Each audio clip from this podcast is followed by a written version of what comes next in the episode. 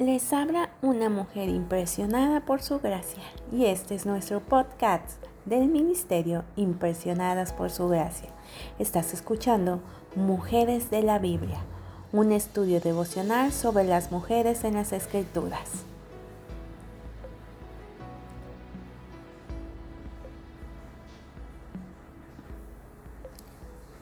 Hoy hablaremos de Ruth y estudiaremos su vida y su época.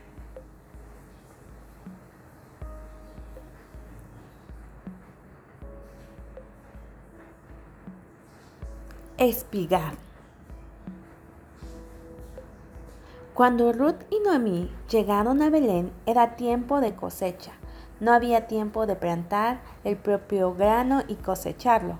Así que, a menos que encontraran otra forma de conseguir comida, se morirían de hambre.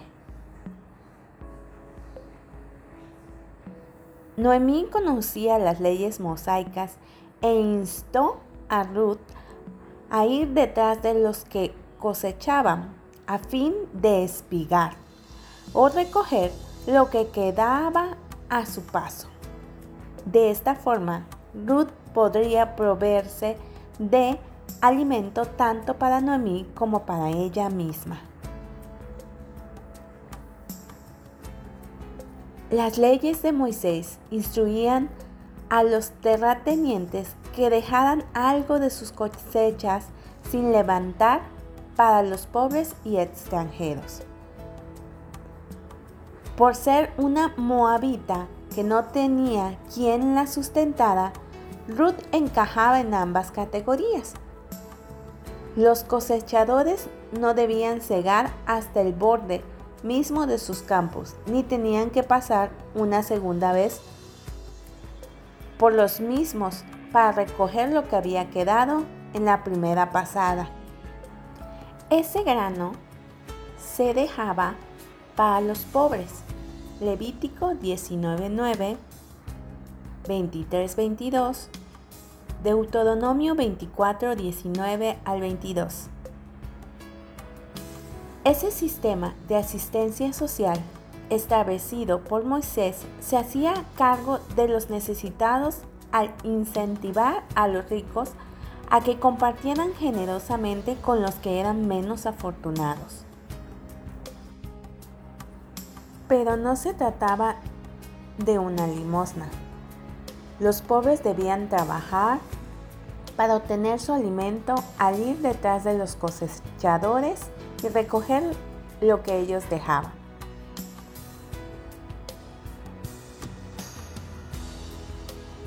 Según la eficiencia de las manos de los trabajadores y de la cantidad de personas que espigaban detrás de ellos, a veces resultaba difícil lograr más que los indispensable para sobrevivir. Cuando vos le ordenó a sus cosechadores que adrede dejaran caer espigas para que Ruth las recogiera, él fue más allá de lo que indicaba la ley.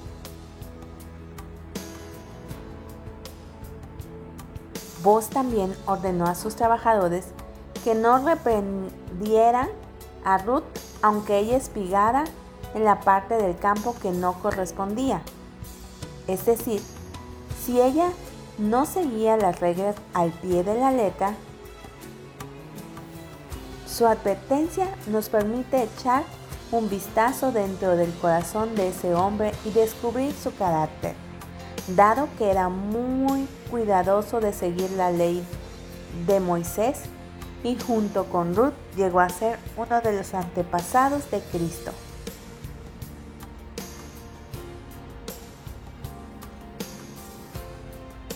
¿Acaso por casualidad que Ruth trabajara en el campo que pertenecía a vos, el pariente de Elimelech, el suegro de Ruth? Ruth 2, 3?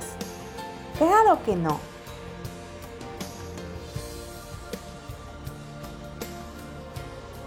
Aún en lo que parecía ser una situación fortuita, Dios hacía su obra divina a fin de preparar sustento para Ruth y Noemí.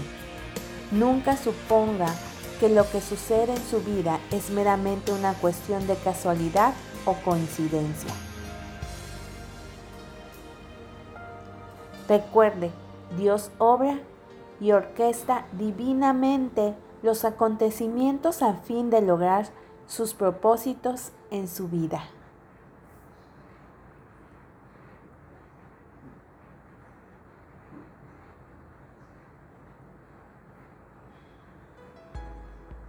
Nuestra oración es que el Dios de nuestro Señor Jesucristo, el Padre glorioso, te dé el espíritu de sabiduría y de revelación para que lo conozcas mejor y que asimismo sean iluminados los ojos de tu corazón para que sepas a qué esperanza Él te ha llamado.